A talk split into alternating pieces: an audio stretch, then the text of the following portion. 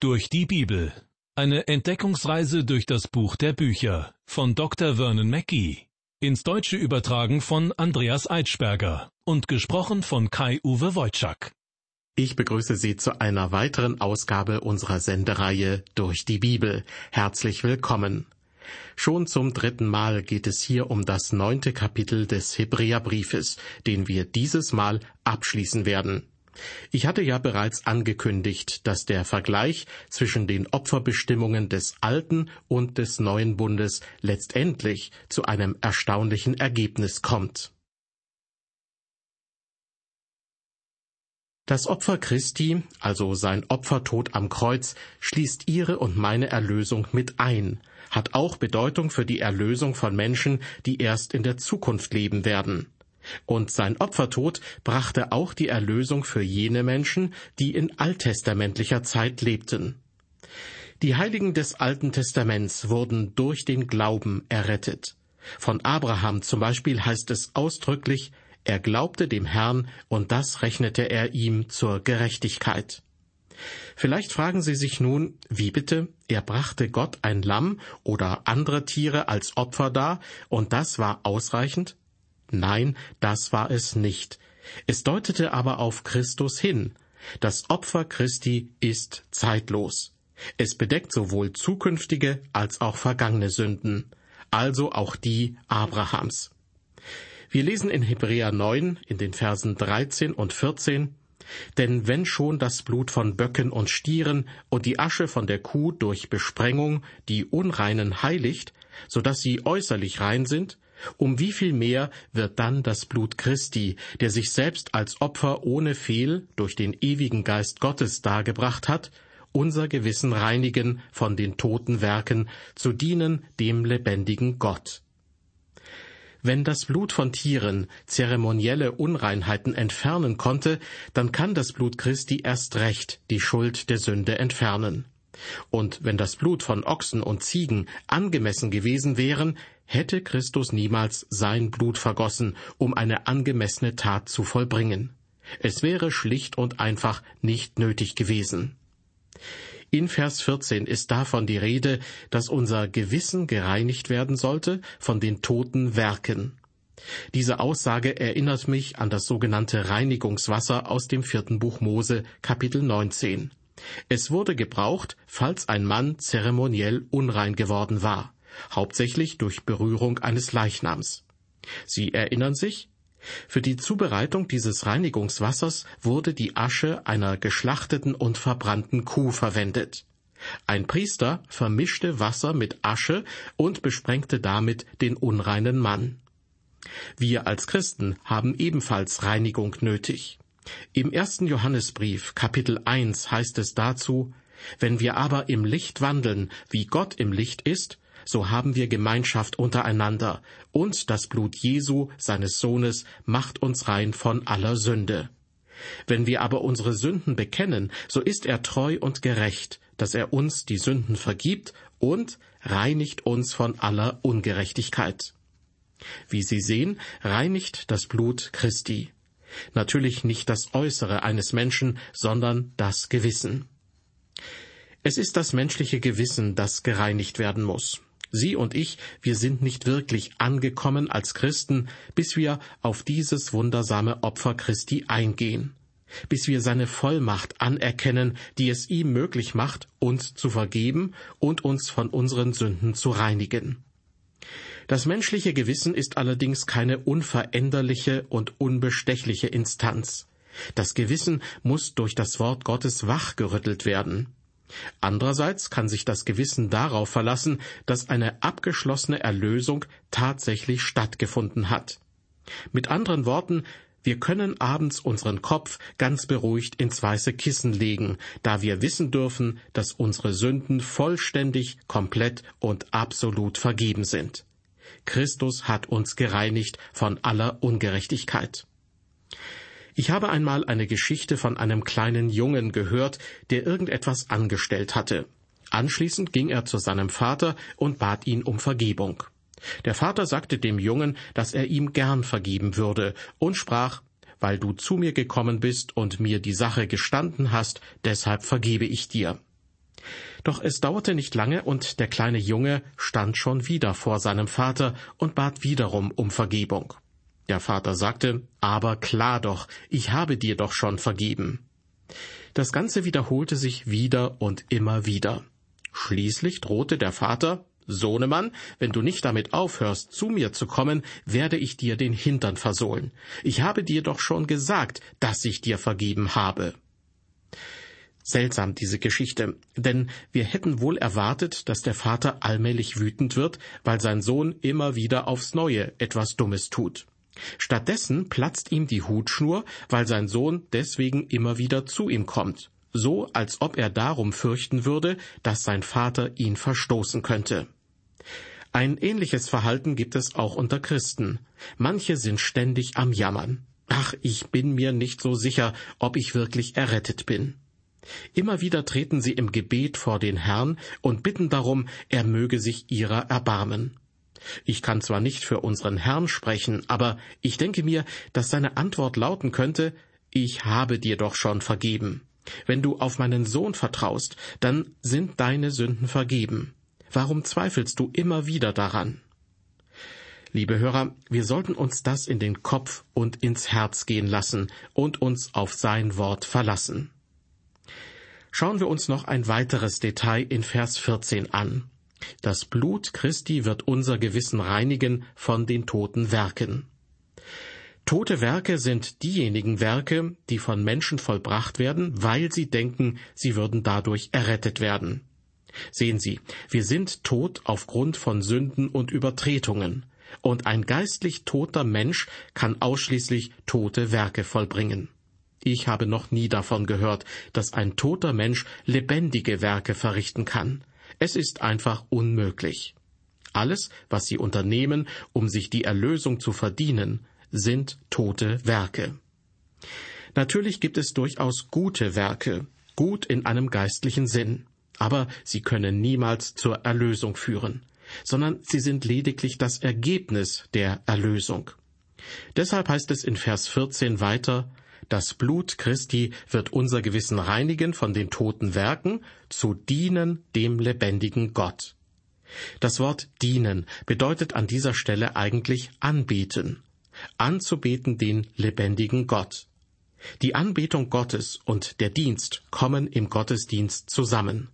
Sie können Gott nicht dienen, ohne ihn anzubeten. Auch können sie ihn nicht anbeten, ohne ihm zu dienen.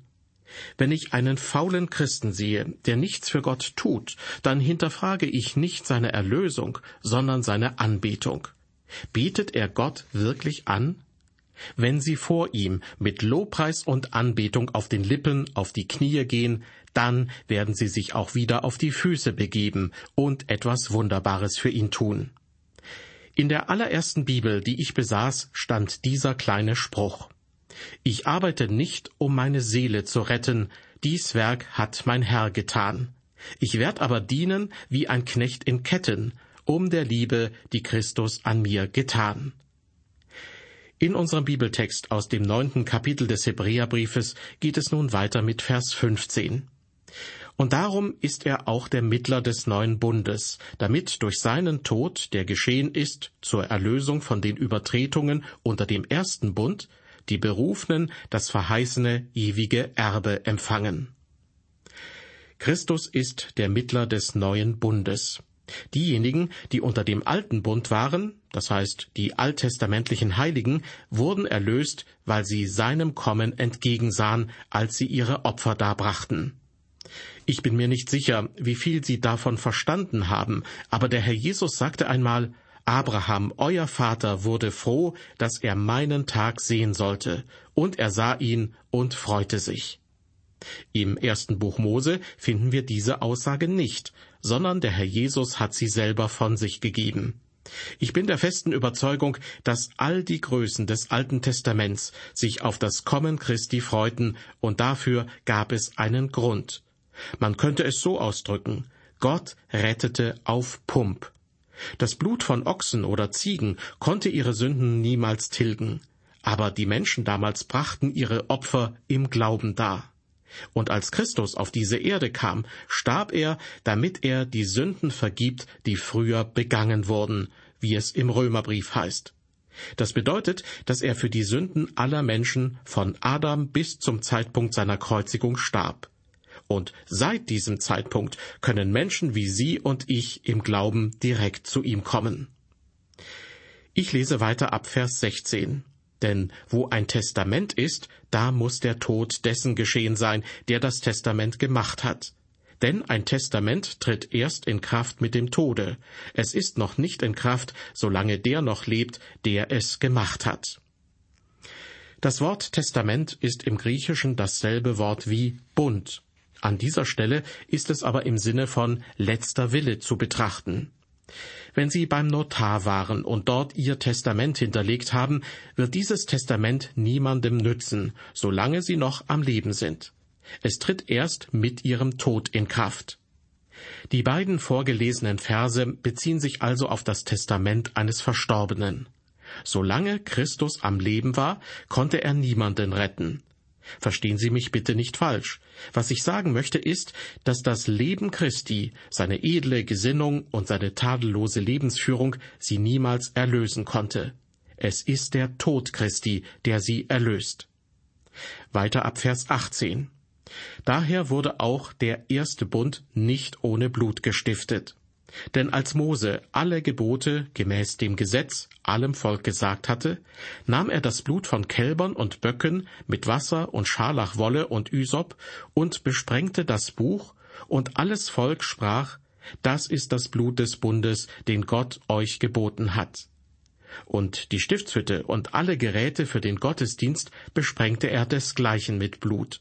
Und es wird fast alles mit Blut gereinigt nach dem Gesetz, und ohne Blutvergießen geschieht keine Vergebung. In diesem Abschnitt erscheint das Wort Blut sechsmal, was andeutet, wie wichtig und kraftvoll das Blut in den alttestamentlichen Riten war. Ohne Blutvergießen geschieht keine Vergebung. Das ist sozusagen der Grundsatz des Alten Testaments. Das Blut ist aber auch im Neuen Testament sehr wichtig.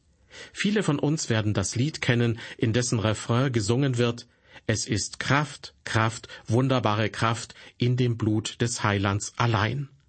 Und tatsächlich erfahren wir im Buch der Offenbarung, dass der Sieg durch das Blut des Lammes gewonnen werden wird und nicht durch den Scharfsinn, die körperliche Kraft oder vielleicht sogar die geistliche Kraft einer Person. In unserem Bibeltext geht es weiter mit Vers 23. So also mussten die Abbilder der himmlischen Dinge gereinigt werden. Die himmlischen Dinge selbst aber müssen bessere Opfer haben als jene.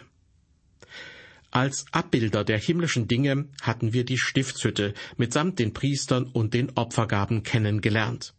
Deshalb kann der gerade vorgelesene Vers auch so wiedergegeben werden. Deshalb musste die Stiftshütte, die als Abbild des himmlischen Heiligtums hier auf der Erde stand, durch das Blut von Tieren gereinigt werden. Als es aber um das himmlische Heiligtum ging, war ein besseres Opfer nötig. Liebe Hörer, Jesu Opfer war ganz gewiss das bessere Opfer. Jesus brachte die Vergebung der Sünden. Er selbst war das Lösegeld. Wir lesen in Vers 24, denn Christus ist nicht eingegangen in das Heiligtum, das mit Händen gemacht und nur ein Abbild des wahren Heiligtums ist, sondern in den Himmel selbst, um jetzt für uns vor dem Angesicht Gottes zu erscheinen. Noch einmal wird betont, das Heiligtum auf Erden war nur ein Abbild. Das wahre Heiligtum ist im Himmel, nicht umgekehrt. Und was bedeutet der letzte Teil dieses Verses? Christus ist eingegangen in den Himmel, um jetzt für uns vor dem Angesicht Gottes zu erscheinen? Nun, das bedeutet, dass Christus in der Gegenwart Gottes ist, nicht in einem von Menschenhand geschaffenen Abbild eines Heiligtums, sondern in einem geistlichen, aber absolut reellen Heiligtum. Er starb hier auf Erden, um uns zu erlösen, und er lebt jetzt im Himmel, um vor Gott für uns einzutreten. Er ist dort um unseretwillen. Vers 25. Auch nicht um sich oftmals zu opfern, wie der Hohepriester alle Jahre mit fremdem Blut in das Heiligtum geht. Der Hohepriester betrat das irdische Heiligtum mit Blut, das nicht sein eigenes war. Und das tat er viele, viele Male. Vers 26. Sonst hätte er, Christus, oft leiden müssen, vom Anfang der Welt an. Nun aber, am Ende der Welt, ist er ein für allemal erschienen, durch sein eigenes Opfer die Sünde aufzuheben. Die Formulierung nun aber am Ende der Welt ist aus meiner Sicht ziemlich irreführend. Die Elberfelder Bibel übersetzt an dieser Stelle in der Vollendung der Zeitalter. Und in einer Fußnote findet man die Anmerkung, dass der Begriff Zeitalter das griechische Wort Äonen meint. Die Aussage in unserem Bibeltext bezieht sich also nicht auf das, was einige Menschen sonst das Ende der Welt nennen. Außerdem heißt es in diesem Vers, er ist ein für allemal erschienen, durch sein eigenes Opfer die Sünde aufzuheben. Zusammenfassend kann man sagen, Christus kam in die Welt und lebte unter dem Gesetz. Er erschien am Ende des Zeitalters des Gesetzes und läutete ein neues Zeitalter ein, das Zeitalter der Gnade. Jetzt kommen wir zu einem sehr bekannten Vers des Hebräerbriefes, Vers 27. Und wie den Menschen bestimmt ist, einmal zu sterben, danach aber das Gericht. Der Tod ist ein Teil des natürlichen Ablaufs eines Menschenlebens. Für nicht errettete Menschen kommt nach dem Tod nur noch das Gericht. Wenn der Tod Christi nicht rettet, steht uns nach unserem Tod einzig und allein das Gericht bevor. Ein jeder wird sein Urteil empfangen. Auch wenn es fast wie eine Binsenweisheit klingt, es ist den Menschen bestimmt zu sterben, so gibt es doch eine Ausnahme. Einige werden nämlich nicht sterben, da der Herr vor ihrem Tod wiederkehren wird. Ich höre heute immer wieder, dass Menschen im fortgeschrittenen Alter sich den Tod herbeiwünschen, um dann in der Gegenwart des Herrn sein zu können. Ich weiß nicht, wie es Ihnen geht, aber ich warte gern noch ein Weilchen. Ich habe es nicht eilig zu sterben. Ja, ich hoffe sogar, dass ich am Leben bleibe, bis Jesus wiederkommt. Ich weiß natürlich nicht, ob das so sein wird, aber ich fände es schon schön. Das folgende Gedicht stammt von dem deutschen Politikwissenschaftler und Historiker Johannes Kandel und drückt seine Gedanken zur Wiederkunft Jesu aus. Der auferstandene Herr kommt wieder in aller Macht und Herrlichkeit. Vor ihm knien alle Christen nieder und preisen seine Barmherzigkeit. Er wird dann tilgen alle Schmerzen, kein Leid wird sein, der Tod niedergerungen.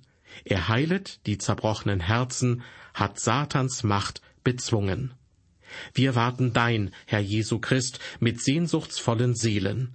Weil du der Welten Retter bist, wird es uns an nichts fehlen. Soweit dieses Gedicht von Johannes Kandel. In unserem Bibeltext aus dem neunten Kapitel des Hebräerbriefes kommen wir nun zum letzten Vers, also Vers 28. Um den Zusammenhang deutlicher zu machen, beginne ich aber noch einmal mit Vers 27. Und wie den Menschen bestimmt ist, einmal zu sterben, danach aber das Gericht, so ist auch Christus einmal geopfert worden, die Sünden vieler wegzunehmen. Zum zweiten Mal wird er nicht der Sünde wegen erscheinen, sondern denen, die auf ihn warten, zum Heil. Hier ist nicht von der Entrückung die Rede, sondern von seinem Kommen, um als Herrscher die Erde zu richten. Christen werden allerdings nicht verurteilt werden. Wenn er das zweite Mal erscheint, wird dies nicht geschehen, um die Sündenfrage zu klären. Er wird nicht wiederkommen, um noch einmal eine Runde um den See Genezareth zu drehen oder um sich in den Straßen von Jerusalem umzusehen und danach zu fragen, was die Menschen von seinem Opfer halten sondern er kommt als Richter wieder. Deshalb gibt es für ihre und für meine Sünde nur zwei mögliche Orte. Entweder wir behalten sie oder wir übergeben sie an Christus. Liebe Hörer, wenn Sie das Opfer Christi nicht angenommen haben, wenn Sie ihm nicht als Ihrem Erlöser vertrauen, wenn er für Sie keine Autorität ist, dann steht Ihnen nur das Urteil vor dem großen weißen Thron bevor. Niemand, der dort erscheint, wird errettet werden. Jeder aber erhält eine faire Chance, seine eigenen Werke zu präsentieren. Jeder wird herausfinden, dass Gott die ganze Zeit Recht hatte. Wenn Sie sich also noch immer an Ihrer Sünde festklammern, Es gibt nichts anderes als das Blut Christi, das die Sünde entfernen kann. Die große Frage, die sich zum Abschluss des neunten Kapitels des Hebräerbriefes stellt, lautet, haben Sie Jesus Christus Ihre Sünden übergeben? Haben Sie sich ihm anvertraut? In einer Gemeinde gab es einmal einen Sketch, wo Menschen ihre Sünden am Kreuz ablegten, aber wieder zurückgingen, da sie zu sehr an ihnen hingen oder weil sie sich nicht für würdig hielten. Egal was Ihr Grund sein mag, bitte klammern Sie sich nicht an Ihren Sünden fest. Jesus ist für uns gestorben, hat sein Blut für uns gegeben, damit wir vor dem himmlischen Vater ein reines Gewissen haben können. Dafür bin ich persönlich Gott unendlich dankbar. Ich verabschiede mich nun von Ihnen, bis zum nächsten Mal, auf Wiederhören und Gottes Segen mit Ihnen.